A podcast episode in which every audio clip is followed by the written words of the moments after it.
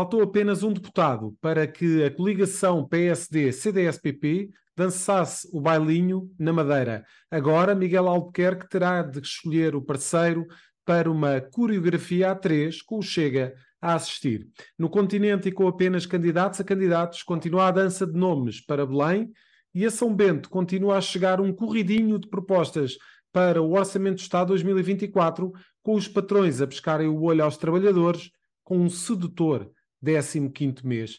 Estes e outros temas estarão em análise no episódio 116 de Maquiavel para principiantes. É um podcast do Jornal Económico da autoria do especialista em comunicação, Rui Calafato. Olá, Rui.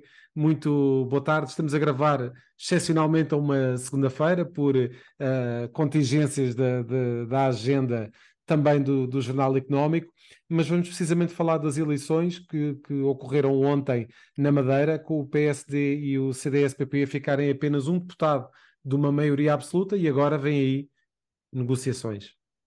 Boa tarde a, todos, ou a quem nos ouve, a Tisa Carlos Nuno.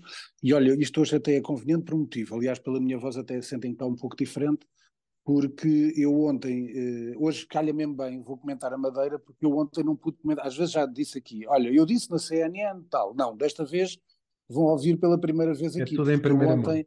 por motivos de saúde, não pude estar, estava elencado para ir para a noite eleitoral da CNN ontem, e por motivos de, de saúde, para não pude estar presente. Portanto, olha, houve em primeiro aqui aquilo que eu tinha a dizer, se calhar depois direi no próximo se a Madeira ainda for tema, mas vou dizer, então olha, eu vou começar por algo que ninguém disse. O que então o que é que ninguém disse? Imagina, temos que imaginar isso às vezes, eu gosto de fazer estes cenários, até para quem nos está a ouvir também refletir. Imagina que o Miguel Albuquerque saía ontem e dizia, meus amigos, eu não cumpri aquilo, uh, as urnas não, de, não me deram aquilo que eu pedi e ponto, vou-me embora. Foi aquilo, e é importante primeiro começar com esta falácia, a, a, a, passar a de estúpidos a todos os portugueses e aos madeirenses é que não. Quer dizer, depois de dizer, ele disse, se não houver maioria absoluta, eu vou-me embora. Não foi dizer que ia governar em maioria absoluta. Não foi isso que ele disse. Era, se os madeirenses não derem 24 deputados à coligação PSD-CDS, ele ia-se embora, porque não queria fazer coligações com ninguém. Foi o que ele disse. Ponto. Portanto, se a palavra vale alguma coisa em política, Portanto, a partir de ontem para Miguel Albuquerque não vale. Portanto, agora imaginemos, então e se ele se fosse embora? A pergunta toda a gente iria, pá, mas espera lá, ele teve 43%, isto depois isto era o pânico, porque o PST teve 43%, o que é que ia acontecer? É fácil dizer o que é que ia acontecer. Ia haver um congresso regional para escolher o um novo líder, provavelmente iria a votos, o novo líder era o Pedro Calado, que é o político mais popular da Madeira e não tem nenhum lastro nem de ter uma fortuna ninguém sabe de onde vem, nem outros problemas com substâncias, como foi publicitado uh, tanto há quatro anos como agora Miguel Albuquerque. E Pedro Calado é um bom presidente da Câmara de Funchal, é mais novo e, portanto, tem, neste momento é o político mais uh, popular da Madeira. O que é que iria acontecer? Provavelmente o Pedro Calado ganharia o Congresso do PSD, haveria novas eleições e, se calhar, o Pedro Calado tinha maioria absoluta. É aquilo que eu acho. Portanto, este pânico, ah, isso agora o Miguel Albuquerque agora se vai embora. Vai embora porque ele falhou naquilo que disse. Agora, voltando atrás, portanto, ele seguiu pela o contrário à palavra que disse. O que é que acontece então? Com certeza que é mais fácil, eu aqui a dizer, aqui ao longe, é mais fácil ao PSD fazer a maioria parlamentar com o PAN do que com o IL, do que com a Iniciativa Liberal. Não é porque seja difícil fazer, até porque o, o líder da Iniciativa Liberal na Madeira já disse que estavam disponível para, disponíveis para negociar e cá no continente também me parece o mesmo. Agora, em termos de filosofia, é que me parece mal. Então não é a iniciativa liberal que está sempre contra o estatismo. Então há mais estatismo do que na, nos governos regionais em Portugal, do que na Madeira e nos Açores. E ali onde há uma verdadeira dependência do Estado, é na Madeira e nos Açores. É a iniciativa o, liberal. Aí ele iria ficar preso a essa, a essa sim, situação, não, não, é? Sim, mas vai fazer, se for fazer a, a, a, coligação, quer dizer, acho que a iniciativa liberal depois não, não venham cá fazer conversas contra o estatismo. Esta é a realidade. Estou a falar de percepções, claro que eles poderão claro. continuar a ter este tipo de discurso. Estou a dizer é aquilo que eu disse. Alice, eu recomendo. Tive um programa chamado Fontes Bem Informadas na, no sábado na CNN às 11 horas, 11 e pouco. Eu com o Luís Paixão Martins. E tive-lhe a explicar, a ele próprio também, até contrariando uma ideia dele, que é uma das piores coisas que podem fazer em comunicação política, mas não só na política, também com instituições, com empresas, com marcas, que é baralhar a percepção das pessoas. E, portanto, tu estás a dizer estás a uma coisa, um discurso liberal contra o estatismo. Tu és o primeiro a ir a correr para fazer uma coligação no estatismo. Portanto, por isso é que eu te digo, é que o PAN tem uma coisa que disse sempre. Às vezes as pessoas pensam que o PAN é um partido de esquerda. O PAN sempre disse, até nas eleições legislativas de 2022, que consoante o que estivesse em cima da mesa, poderia negociar ou com o PSD ou com o PS. Como em todos os partidos verdes na Europa, vejamos o que passa, os partidos verdes, o principal, que é o da Alemanha, o Partido Verde, neste momento está numa coligação com uh, o SPD, com Olaf Scholz. Mas se houvesse da parte da CDU uma maioria, provavelmente os verdes, desde que dentro das políticas que defendem, se no governo tivessem margem para defender essas políticas, o PAN faria, o PAN aqui não é o PAN, os verdes na Alemanha fariam um discurso, fariam coligação ou com a CDU ou com o SPD. E aqui em Portugal o PAN foi clarinho, Inês Sousa Real, é bom recordarem o que ela disse, que estaria disponível para fazer à esquerda ou à direita, consoante os temas que eles defendem, serem defendidos pelo governo ou darem margem para que sejam defendidos por um representante do PAN. É simples. Portanto, parece-me até mais dentro de uma filosofia de solidez e coerência política e ideológica dos partidos o PAN fazer com o PSD do que a iniciativa liberal. Apesar de, naturalmente, como todos sabemos, ser do campo político do PSD. Outra coisa é da ideologia que defende. É isto que eu gosto de explicar às pessoas. Portanto, para terminar a Madeira, foi uma grande vitória do PSD, foi um excelente resultado do Chega, foi um bom resultado dos Juntos pelo Povo, que continua a ser a terceira força política. O Chega cresce muito, teve 8,8, ao contrário do que todas as sondagens diziam, quatro deputados, portanto é um grande crescimento do Chega. Isto significa o reforço da marca André Ventura e da marca Chega em qualquer ponto do país, seja quem esteja a, a governar, seja de esquerda ou seja de direita, como te lembras, o Chega cresceu em janeiro de 2022 contra um governo do PS e na Madeira cresce 8,8 contra um governo do PST. Portanto, oh, Rui, por, chega, e, por falar no, e por falar no Chega, uh, onde é que vai ficar aquela declaração do Luís Montenegro a dizer que não governará com o Chega? Olha, sabes onde é que fica? De, Deixa-me só acabar a análise à Madeira e claro que sim, claro que continuarei. Deixa-me só dizer isso, eu por acaso não, não tínhamos combinado, mas vou, mas vou-te responder isso porque é a ideia que eu tenho. Só para dizer, foi um grande resultado do Chega, foi um bom, e depois foi um bom resultado para todos. Só correu mal a Madeira ao PS, o PS foi o grande derrotado, foi completamente esmagado e é perfeitamente vergonhoso que António Costa, quando teve 35% em, em 2019, tenha feito um grande discurso na sede nacional do PS sobre o resultado e agora tenha passado a responsabilidade para o João Torres.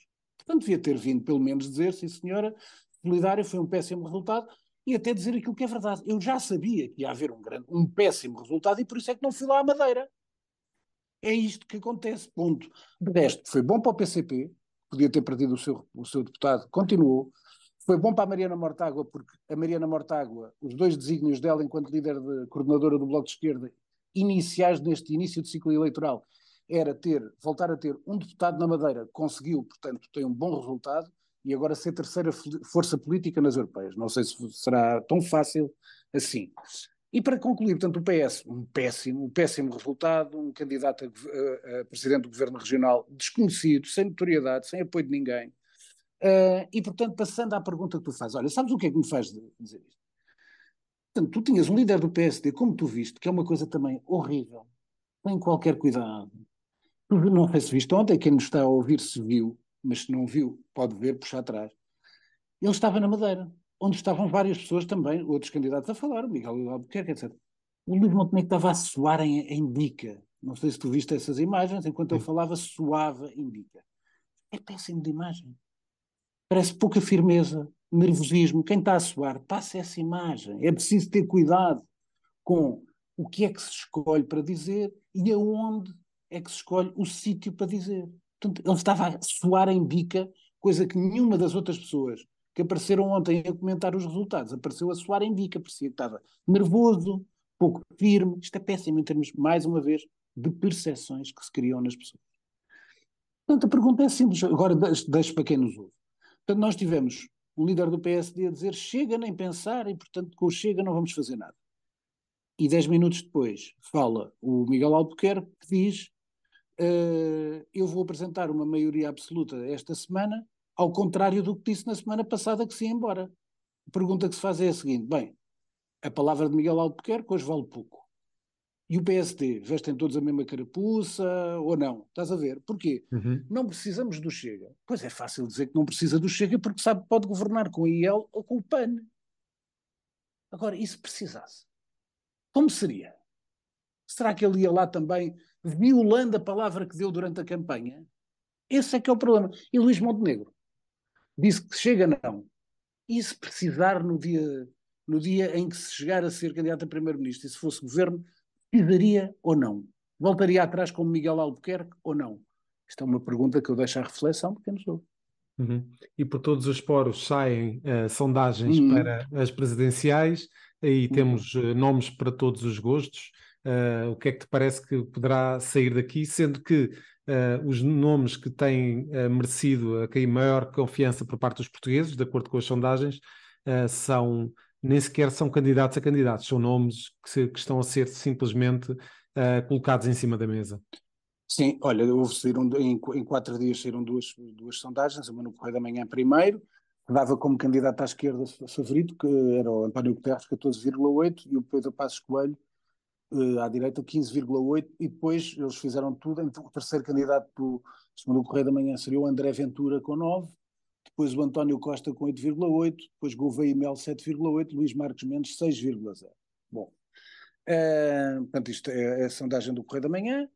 Uh, relativamente à sondagem do DN, a sondagem do DN tem, do lado da esquerda, o principal candidato António Guterres 34%, Ana Gomes 19% e Mário Centeno 12%.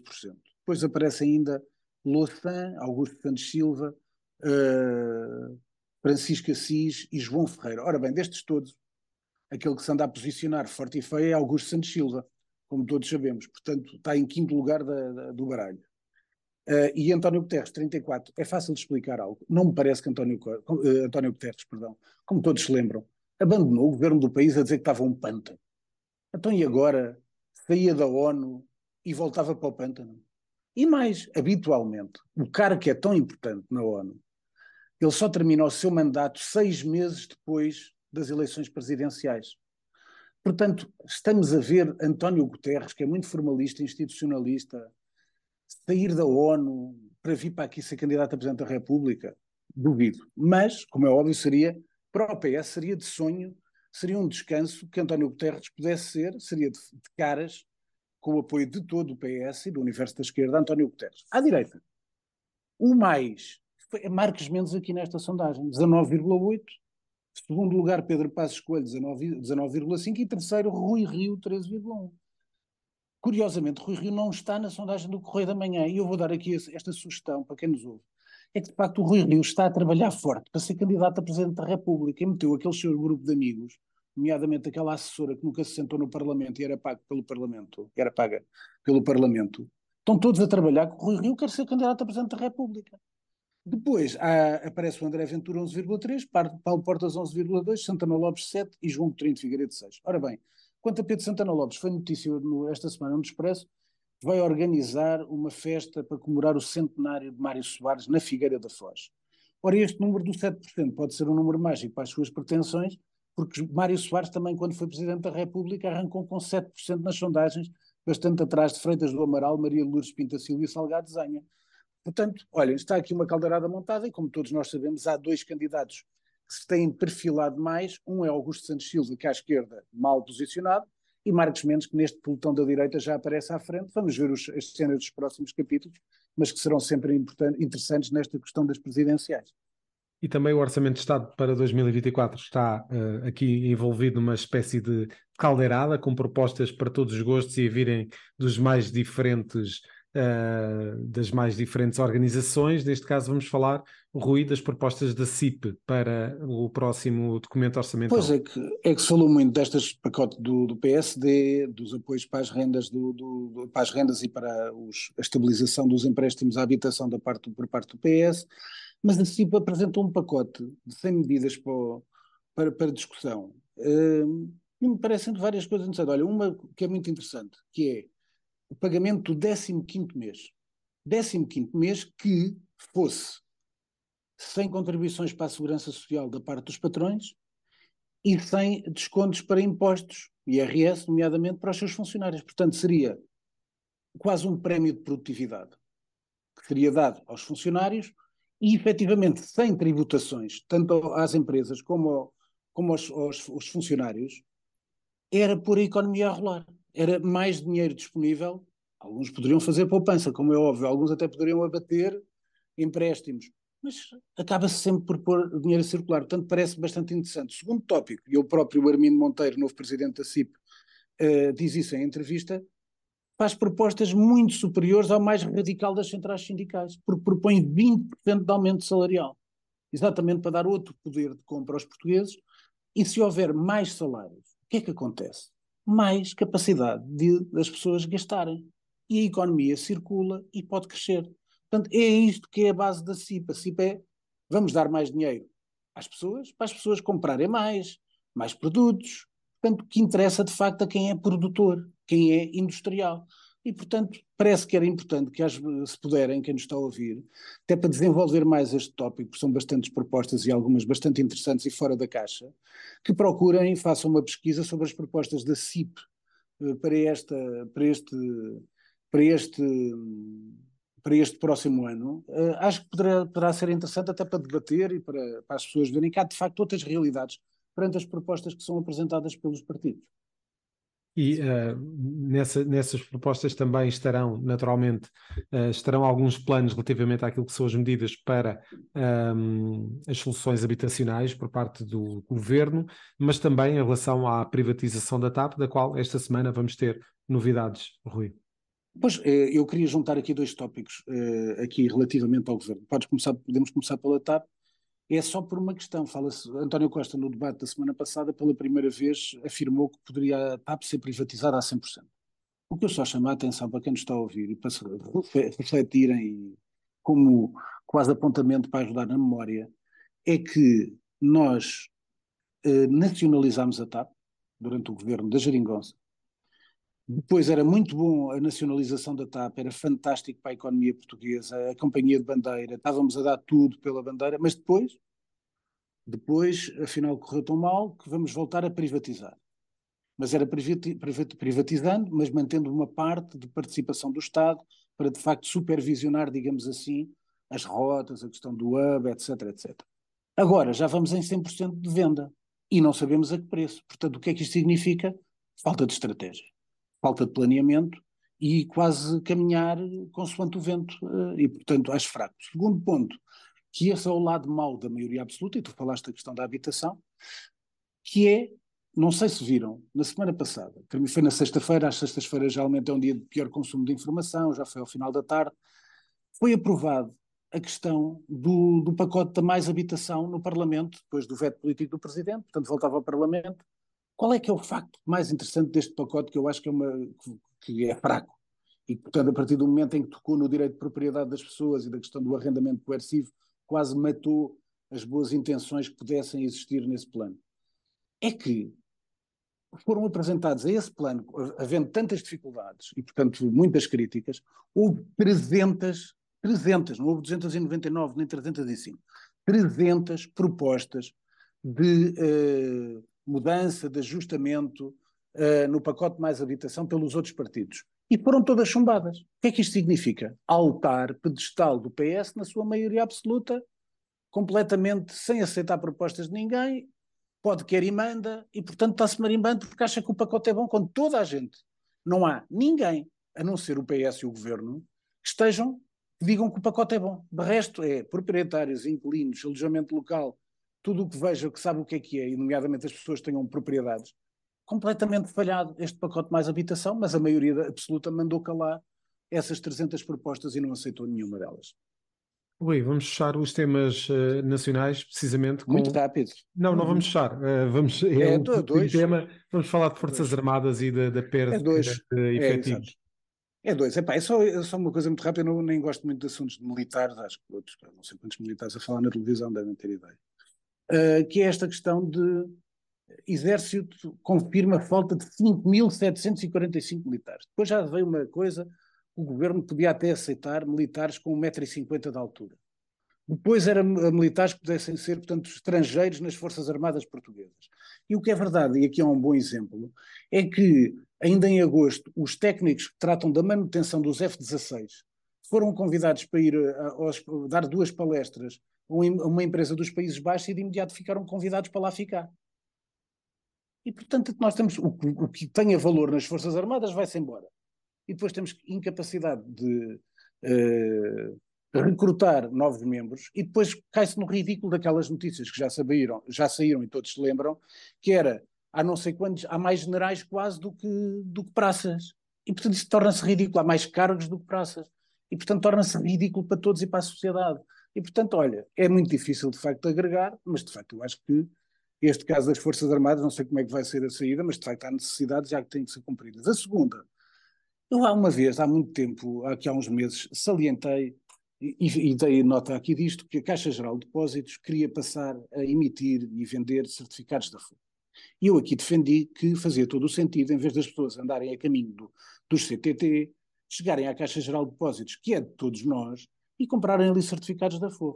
Mas o governo ainda foi mais longe e, portanto, tomou a decisão uh, uh, no dia 2 de junho, através de uma portaria das finanças, que quando suspendeu a comercialização da série E e instituiu a série F, poderia haver alargamento da renda de venda, da rede de venda de certificados da Forra aos bancos. Isto, como repito a data, 2 de junho. Estamos a dia uh, 25 de setembro e os bancos ainda não sabem de nada. Estão há três meses à espera de regras para venda de certificados da Forro e irem a jogo. Portanto, não se percebe nada disto. Quer dizer, se o governo quer e depois não fala com ninguém o IGCP não fala com ninguém, e acho que dava jeito às pessoas que têm os seus dinheiros nos seus bancos, se o banco entender que é um bom negócio para eles emitir certificados da FOC e vender certificados da FOC, desculpem, não é emitir, é vender, e quem emite é o, é IGCP, mas vender os certificados da FOC, é mais fácil uma pessoa telefonar para o seu banco e dizer, olha, eu quero pôr das minhas poupanças 10 mil euros em certificados da FOC, da ou 500 euros, o que for, do que andar a ter que ir para balcões do CTT, porque os bancos onde têm o dinheiro não fazem certificados da Forro. Portanto, acho que era bom do governo tratar das coisas, não é pela rama, é tratar logo, fazer os passos que tem que fazer para as coisas efetivamente fazerem sentido e andarem, que é isso que é importante. Rui, passando já aqui para os temas internacionais, em Espanha um, estamos em plena semana de debate da investidura, da, da portanto, do governo de uhum. Alberto Nunes Feijó, Sim. mas este domingo tivemos uma manifestação uh, com milhares de apoiantes contra a amnistia para separatistas uhum. catalães. É, eu vou fazer aqui tudo de seguida, porque são quatro temas muito curtos, certo. achei que era mais curto. Bem, primeiro, Espanha, de facto, houve essa grande manifestação com Feijó ao lado de Rajoy e de Aznar e não sei o quê, mas já sabe de uma coisa, é que o seu poder vai ser na rua, que ele vai passar à oposição, toda a gente já sabia que ele não ia ser presidente do governo. E, portanto, vai começar o, o, debate de algo que nós já sabemos que não vai acontecer. Portanto, Feijó, faltam quatro votos para ser aprovado, não vai haver e vai haver uma geringonça feita por Sanches. Se é feia, se é má, olha, é como cá em Portugal. A solução que chegou depois, final, para ser aprovada, no caso em Espanha, pelo rei, primeiro pelas cortes e depois pelo rei, vem de uma geringonça. E, portanto, Feijó vai passar à oposição e vai fazer barulho na rua, vai ser o papel dele. Depois, foi notícia na semana passada, uh, uma grande crise entre o, o Canadá e a Índia. Porquê? Porque uh, havia o sonho de um movimento separatista SIC uh, no próprio Canadá. E, portanto, houve depois toda esta guerra. Uh, a ascensão da Índia também não pode ser feita à custa dos, dos países onde a sua comunidade está instalada. E houve uma grande guerra entre Modi e Trudeau, também não haverá muito mais a desenvolver, mas de facto deu dois, três dias para debate. Depois, mais duas coisas curtas. Primeiro, uma para, para nós nos rirmos, que é o deboche, às vezes, para mim, quando eu leio jornais, que é o Bloco de Esquerda sempre apaparicou o Siriza, que era o partido da esquerda, quase o Bloco de Esquerda da, da Grécia.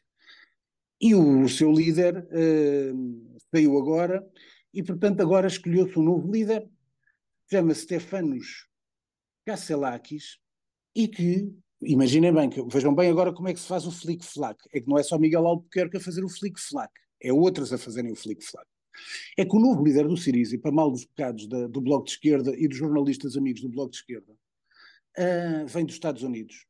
Trabalhou na, na Goldman Sachs, tal banco vampiro, e, como diz, título do público, e às vezes usa gravata. Às vezes usa gravata no título do público. Portanto, isto é quase um renegado do Bloco de Esquerda, que afinal é quase um homem de direita que vai para ali para ali. Mas como é do Siriza, tem que se dar apoio ao rapaz, apesar de ser tudo contra aquilo que eles defendem. Mas uh, o próprio é engraçado que diz que, como conheceu muito bem o sistema financeiro, viu todos os malefícios do sistema financeiro e por isso é que foi parar ao, ao Siriza. Se ainda não perceberam, eu vou tentar explicar, é que vai ser tudo menos Siriza, portanto isto vai ser um líder político que poderia ser mais próximo do PS do que do Bloco de Esquerda e do verdadeiro Siriza, portanto, mas como o público apoia os seus amigos, portanto lá vão ter o líder que trabalhou na Goldman Sachs e às vezes os agravatas. Para mim, sinceramente, há títulos que me dão para, para rir, mas enfim, para terminar, ao contrário do coiso, foi uma coisa que eu disse desde sempre, era, epá, isso corresse bem à Georgia Meloni, cada vez mais. Um ano Portanto, de Giorgia Meloni. Um ano, um ano de Giorgia Meloni e até a própria Ursula von der Leyen acompanhou, uh, acompanhou à Tunísia, foi à Tunísia com a Meloni, também por outro motivo, como vai haver eleições para o Parlamento Europeu, há quem suspeite que o, os votos que, o, que os Fratelli d'Italia possam ter para, para o Parlamento Europeu depois também possam dar esse apoio depois a Ursula von der Leyen para ela ser reconduzida como Presidente da Comissão Europeia. Mas o que é verdade é que em Itália Meloni está bem, está a cumprir as suas promessas, uh, a defender a questão da imigração cada vez mais, e ela é o país que recebe mais imigração clandestina, uh, e portanto uh, vai ter esse apoio, e cada vez mais afirmando-se que esse é que é o lado de um ano de Meloni, que é ao contrário do que as pessoas previam, não foi a favor de Putin, esteve ao lado da guerra, esteve com Zelensky, portanto, a fazer tudo ao contrário do que, por exemplo, o público dizia que era Satanás, que ia para presidente de Itália, para presidente do governo de Itália, tanto que a nova primeira-ministra dos Fratelli de Itália, porque era do extremo-direito, era Satanás, quase, digamos assim, estou a brincar como estou a exagerar, mas que era um Satanás que ia para a Itália e, portanto, era uma desgraça para a Europa e tal. Ao fim e ao cabo, afinal, não é uma desgraça nenhuma para a Europa e a Itália, se perguntarem aos italianos, estão satisfeitos com ela. Rui, e uh, nos temas de mídia é inevitável uh, é só marcar pela isto saída de isso. Rupert Murdoch. É, o Murdoch sai, sai do News Corp, portanto, dono da Fox, uh, da News Corp, dono da Fox, que é a marca mais conhecida, com 92 anos e passa para o filho Lakeland. Uh, bem, isto podia ser. muita gente disse que se inspirou o Succession nesta na sucessão do Murdoch. Mas o que é significativo é que o Murdoch mandou no mundo criou à direita, efetivamente uh, influenciou uma série de. Olha, na América, foi ao fim e ao cabo a Fox que lançou o Donald Trump. Uh, depois, agora, depois chateou-se com Donald Trump, mas uh, foi quem lançou, e portanto a Fox teve um impacto. A Fox não é só nos Estados Unidos, como imaginam, como acho que sabem, tem participações em mídia em várias partes do globo e, portanto, influenciou muito escolhas políticas e, portanto, aos 92 anos abandona agora a liderança, é um nome marcante dos mídias, quer gostem, quer não, e, portanto, passa ao seu filho Lakeland, vamos ver como vai correr. Não é o Succession, mas podia perfeitamente uhum, ser. ser. Rui, passamos então para as tuas Então pronto, três coisas. Eu, eu adiantei-me aqui mais porque hoje tenho poucas coisas aqui de livros, séries eu disse na semana passada, eu esta semana tive pouco tempo uh, ver séries. Quero só marcar que são 60 anos, faz hoje 60 anos, que estreou o primeiro filme do Francis Ford Coppola, que era o Demência 13, uh, e portanto toda a gente conhece o Coppola, os seus filmes, o Padrinho, o Apocalipse Now, todos há três filmes que são de facto marcantes. O Padrinho é a saga do Padrinho, a trilogia do Padrinho, uh, o Apocalipse Now, evidentemente, uh, e depois o terceiro, que é o do Fundo do Coração, que é o filme que o leva à falência. Ele queria construir um, um estúdio contra as majors no, em Hollywood e o leva completamente à falência. Volto a falar de um livro que eu adorei para quem gosta deste tipo de realizadores deste início ali, dos, ali nos anos 80, que é a biografia do George Lucas, porque o George Lucas relaciona-se nessa biografia, nessa biografia várias vezes com o Coppola, foi sócio dele, teve na Zootrope, que era uh, os estúdios do, do Coppola, Uh, esteve com o Steven Spielberg e, portanto, volte quem puder, está editado em português. Vejam a biografia do George Lucas, é uma biografia imperdível para lá depois, claro, de Star Wars, Indiana Jones, etc. Portanto, esteve associada em termos de realização ou produção a grandes filmes, de, foram grandes sucessos e que marcaram uma geração. Depois, só dois livros.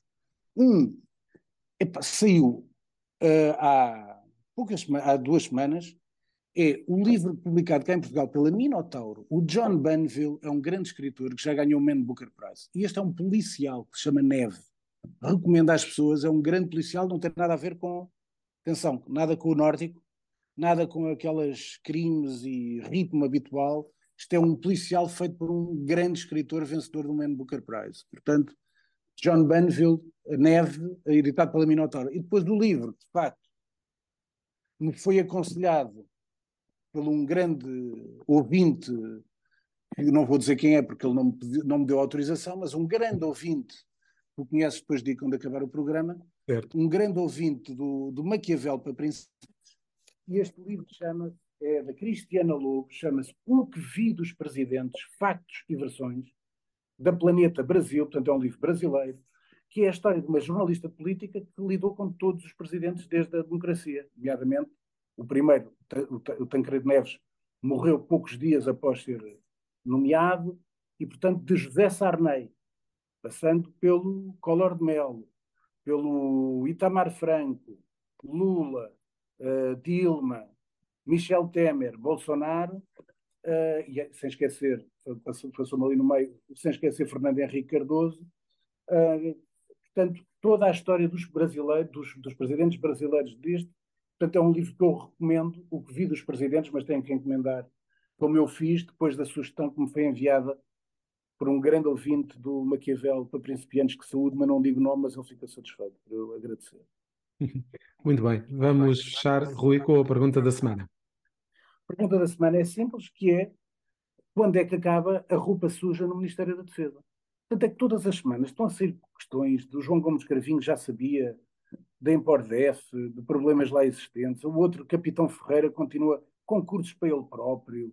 Depois há um inquérito de corrupção na defesa, que está parado no, nos tribunais por dificuldades técnicas. Pai, todas as semanas temos questões da defesa. E é, se há ministério, há vários ministérios, os ministérios, nenhum deve ter problemas. Uh, agora, o da defesa é que não pode haver mesmo questões de, na defesa. E, portanto, isto continua. A ministra aparece de vez em quando, diz que não é nada com ela apesar de ter nomeado este capitão Ferreira, que era secretário de Estado, saiu acusado por corrupção e continua tudo na mesma. Portanto, quando é que acaba este espetáculo de roupa suja na defesa? E, sobretudo, que vai passando para um ministro, que hoje é ministro dos Negócios Estrangeiros, que chama João Gomes Cravinho. É que todas as semanas um caso novo, sempre ligado a este capitão Ferreira. E, portanto, pá, já era tempo das coisas acabarem, haver uma justificação como deve ser, e não defesas, como eu vi já defender a própria Ministra da Defesa, este senhor que era um grande especialista da área, era a fazer concursos pelo próprio, como foi notícia esta semana. E, portanto, esta nota, acho que o Governo tem que governar com transparência e, sobretudo, este tipo, é, acusado de corrupção, epá, é um erro para o Governo total e, e era parecia que toda esta área da defesa, ele este era um grande especialista, desculpem eu ter-me mamava a conta da indústria pá, e da, e estar no governo, e antes de estar no governo, estar como nomeado e consultor e não sei o que mais. Portanto, isto é das coisas mais sórdidas que continua e não há. ninguém põe travão a isto.